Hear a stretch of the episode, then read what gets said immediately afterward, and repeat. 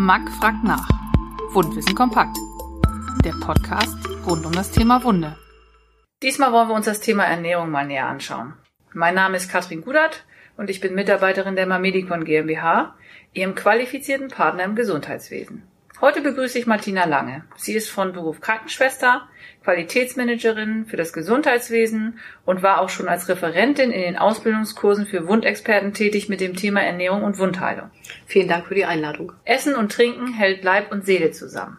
Du bist, was du isst. Martina, warum ist eine ausgewogene Ernährung für die Wundheilung so wichtig? Ja, die Ernährung unterstützt die Aufrechterhaltung der Körperfunktion und deshalb unterstützt sie auch die Wundheilung das Fehlen bestimmter Nahrungsgruppen führt häufig zu Fehl- oder Mangelernährung. Und von daher sollte die Nahrung immer ausgewogen zusammengesetzt sein aus den verschiedenen Nährstoffgruppen wie Eiweiß, Kohlenhydrate, Fette, Vitamine, Mineralstoffe und Spurenelemente. Aber viel trinken ist doch auch wichtig, oder? Doch, ja. Also man sollte im Schnitt so anderthalb bis zwei Liter Flüssigkeit am Tag trinken. Es sei denn, es gibt aufgrund anderer Erkrankungen eine Begrenzung an Flüssigkeitszufuhr. Aber der Körper besteht überwiegend aus Wasser und deswegen möchte er davon auch möglichst etwas zugeführt bekommen. Ja, und Mangelernährung in Kombination mit zu wenig Flüssigkeit und auch zu wenig Bewegung sind für die Wundheilung hinderlich und erhöhen das Risiko einer Wundheilungsstörung. Was geschieht denn, wenn man dauerhaft zu wenig isst? Ja, man ist häufig müde, antriebslos, fühlt sich erschöpft und die Leistung ist einfach gemindert. Und welche Lebensmittel und Nährstoffe sind wichtig? Ja, Eiweiß auf jeden Fall ist wichtig. Eiweiß unterstützt die Wundheilung und deshalb ist es vorteilhaft, mit dem Eiweiß zusammen zum Beispiel gleichzeitig Fett aufzunehmen und am besten ist natürlich, wenn es noch eine weitere Nährstoffgruppe gibt, also zwei bis drei Nährstoffgruppen in einer Mahlzeit zu sich zu nehmen damit eben auch den Eiweißstoffwechsel zu fördern, dass das Eiweiß verwendet werden kann im Körper. Das heißt, was sollte man essen an Eiweiß? Also es gibt zwei Eiweißstoffe sozusagen, einmal pflanzliches, einmal tierisches Eiweiß. Pflanzlich, das wären eben so Sojaprodukte, Erbsen, Nüsse, Linsen, Sesam zum Beispiel. Und bei tierischen Eiweißprodukten wären das Fleisch, also zum Beispiel mageres Rindfleisch, Wild, Geflügel aber auch Käse, Quark, Skier, Joghurt. Und äh, was natürlich auch zum tierischen Eiweiß gehört, sind Meeresfischsorten. Mhm. Aber es gibt ja nicht nur Eiweiß. Was wäre denn da noch? Kohlenhydrate. Also der Körper braucht die Kohlenhydrate als Energiequelle und deswegen sollte die tägliche Nahrung aus 45 bis 55 Prozent aus Kohlenhydraten bestehen. Und die findet man eben in so natürlichen Beilagen wie Reis, Kartoffeln, Getreide, wie aus Brot zum Beispiel Hirse, Haferflocken, aber auch aus Obst. Also viele Obstsorten oder eben auch frisch gepresste Obstsäfte enthalten eine Menge Kohlenhydrate, die den Bedarf dann decken. Das nächste sind Fette. Das ist ein Energielieferant für den menschlichen Körper. Und so am Tag sollte man so 30 bis 35 Prozent der Nahrung durch Fette mit unterstützen braucht man für die Zellmembran und damit Vitamine wie so fettlösliche Vitamine auch verwendet werden können und die werden eben auch für die Wundheilung benötigt, sind die Fette sehr wichtig. Und muss man irgendwas beachten, damit die Nährstoffe gut verwertet werden können? Also bei Untergewicht und Mangelernährung sind eben die Fette in dem Fall sehr wichtig, damit der Körper diese die gut verwenden kann. Also zum Beispiel ein bisschen Schlagsahne dazu nehmen, Butter, Margarine, pflanzliche Öle, auch geriebene Nüsse. Wenn nicht genügend Fett zugeführt wird, dann bauen sich auch die Proteine im Körper ab. Dann kann ich eben diese, diesen Nährstoff nicht gut verwenden. Mhm. Es gibt ja auch die Ernährungspyramide. Kannst du vielleicht dazu noch mal was sagen? Ja, die, die Ernährungspyramide verdeutlicht welche Nahrungsmittel für eine gesunde Ernährung in welchem Umfang wichtig sind. Und sie teilt Nahrungsmittel in Gruppen ein und zeigt, welche für die gesunde Ernährung öfter gegessen werden sollten und welche davon nur in Maßen gegessen werden sollten. Die Basis der Pyramide steht für das, was wir essen sollten und an der Spitze steht das, was man eben nicht so viel essen sollte. Die unterste Stufe zeigt die größte Gruppe und das sind bilden die Getränke. Wir hatten ja schon drüber gesprochen. Anderthalb bis zwei Liter Flüssigkeit sind wichtig. vor allem ungesüßte Getränke. Von daher sind so Lebensmittel, also Wasser ist ein wichtiger Punkt, den man trinken sollte, aber äh, Säfte und Limonaden, alkoholische Getränke sollten eher vermieden werden und gehören damit in die Spitze der Ernährungspyramide und zählen zu den zuckerreichen Lebensmitteln.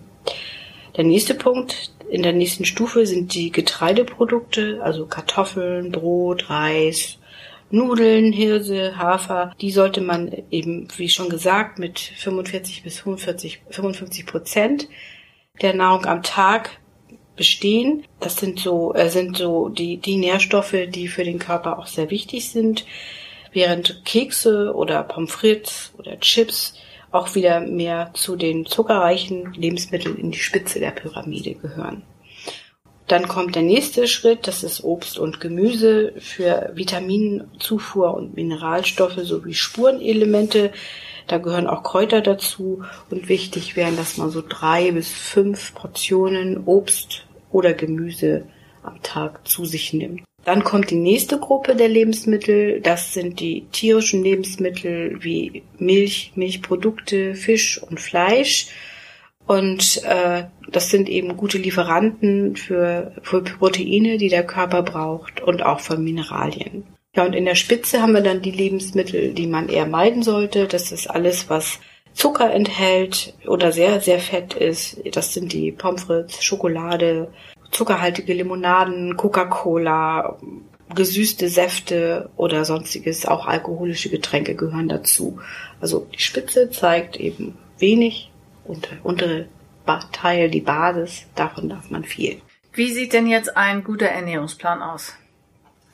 Ja, ein guter Ernährungsplan zum Beispiel kann so aussehen, dass man Brot isst in allen Variationen, also ganz besonders Vollkornbrot, aber jedes andere ist auch richtig. Mindestens einmal am Tag frischen Salat und eine Gemüseportion, Obst den ganzen Tag über kann man essen, täglich einmal einen frisch gepressten Obstsaft. Also so Obst, Gemüse sollten so drei bis fünfmal am Tag zu sich genommen werden in den jeweils genannten Möglichkeiten.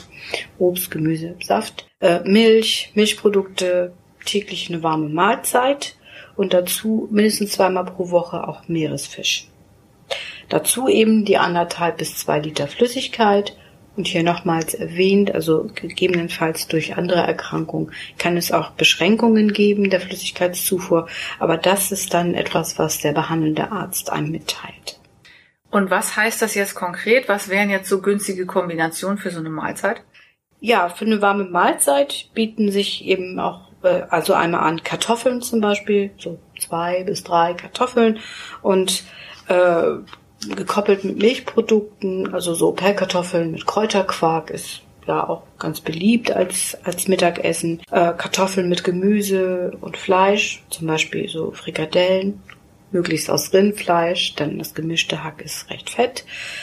Oder drei bis vier Esslöffel gekochte Nudeln mit Gemüse, Salat, zum Beispiel einen schönen Gulasch dazu.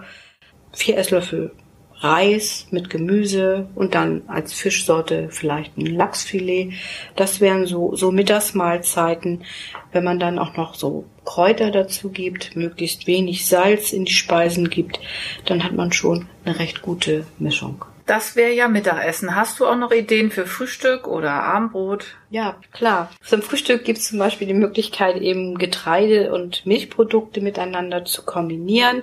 Also zum Beispiel eine Schale Haferflocken die kann man über Nacht gut einweichen in Milch. Ähm, dann kann man sie gut essen und sind dann auch sehr, sehr schmackhaft, weil schön weich. Ah, die guten Overnight Oats, ja, die ja, mag ich auch gerne. Ganz genau. Oder so zwei, drei Scheiben Brot mit Käse oder ein Glas Milch oder Buttermilch dazu oder eine Schale Müsli mit, äh, mit Hafer und Hirseflocken, Milch oder Joghurt.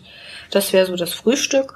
Und zum Abendessen dann so zwei, drei Scheiben Brot, am besten wie gesagt Vollkornbrot mit äh, zum Beispiel Rührei oder Lachsschinken, anderen mageren Aufschnitt oder Käse und dazu dann Tomaten oder Gurken oder einen kleinen Salat dazu. Das wäre eine gute Mahlzeit für die Nacht. Mhm.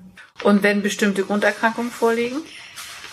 Ja, da muss man natürlich drauf achten. Also sollten Fettstoffwechselstörungen bestehen oder es gibt auch einen Diabetes, also eine Zuckerkrankheit, wie man früher im Volksmund gerne sagte, äh, oder auch andere Erkrankungen, dann ist das mit dem Arzt abzusprechen, was für Nahrungsmittel gut geeignet wären.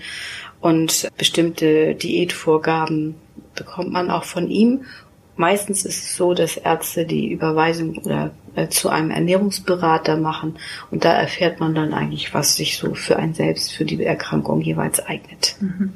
Gibt es noch andere Sachen, die zudem wichtig wären? Ja, Bewegung zum Beispiel. Also Bewegung im Freien ist natürlich das Beste. Schön frische Luft, es tut dem Körper gut, macht Appetit und fördert das Wohlbefinden. Das muss man natürlich auch mit dem Arzt abklären, wenn es da Einschränkungen gibt aus bestimmten Gründen, dann, dann muss man ein bisschen vorsichtig sein. Das kann man gut machen, aber äh, so Spaziergänge zum Beispiel oder Fahrradfahren sind natürlich Sportarten im Freien, die sind auch ein bisschen entspannungsfördernd und tun dem Herz-Kreislauf-System auch sehr gut. Schwimmen ist eine, eine schöne Sache, so entweder im Freibad, geht aber auch in der Halle. Es sei denn, es hat, man hat irgendwelche Wundverhältnisse, die das alles nicht zulassen, dann, oder man soll sich möglichst wenig bewegen. Aber auch das ist dann mit dem jeweils behandelnden Arzt abzuklären. Gymnastik, Atemübungen im Freien zum Beispiel sind auch möglich und solche Sachen kann man auch gut im Sitzen im Freien machen. Ja, vielen Dank, Martina, für das interessante Gespräch. Gerne. Das war Mac fragt nach, Wundwissen kompakt. Der Podcast rund um das Thema Wunde.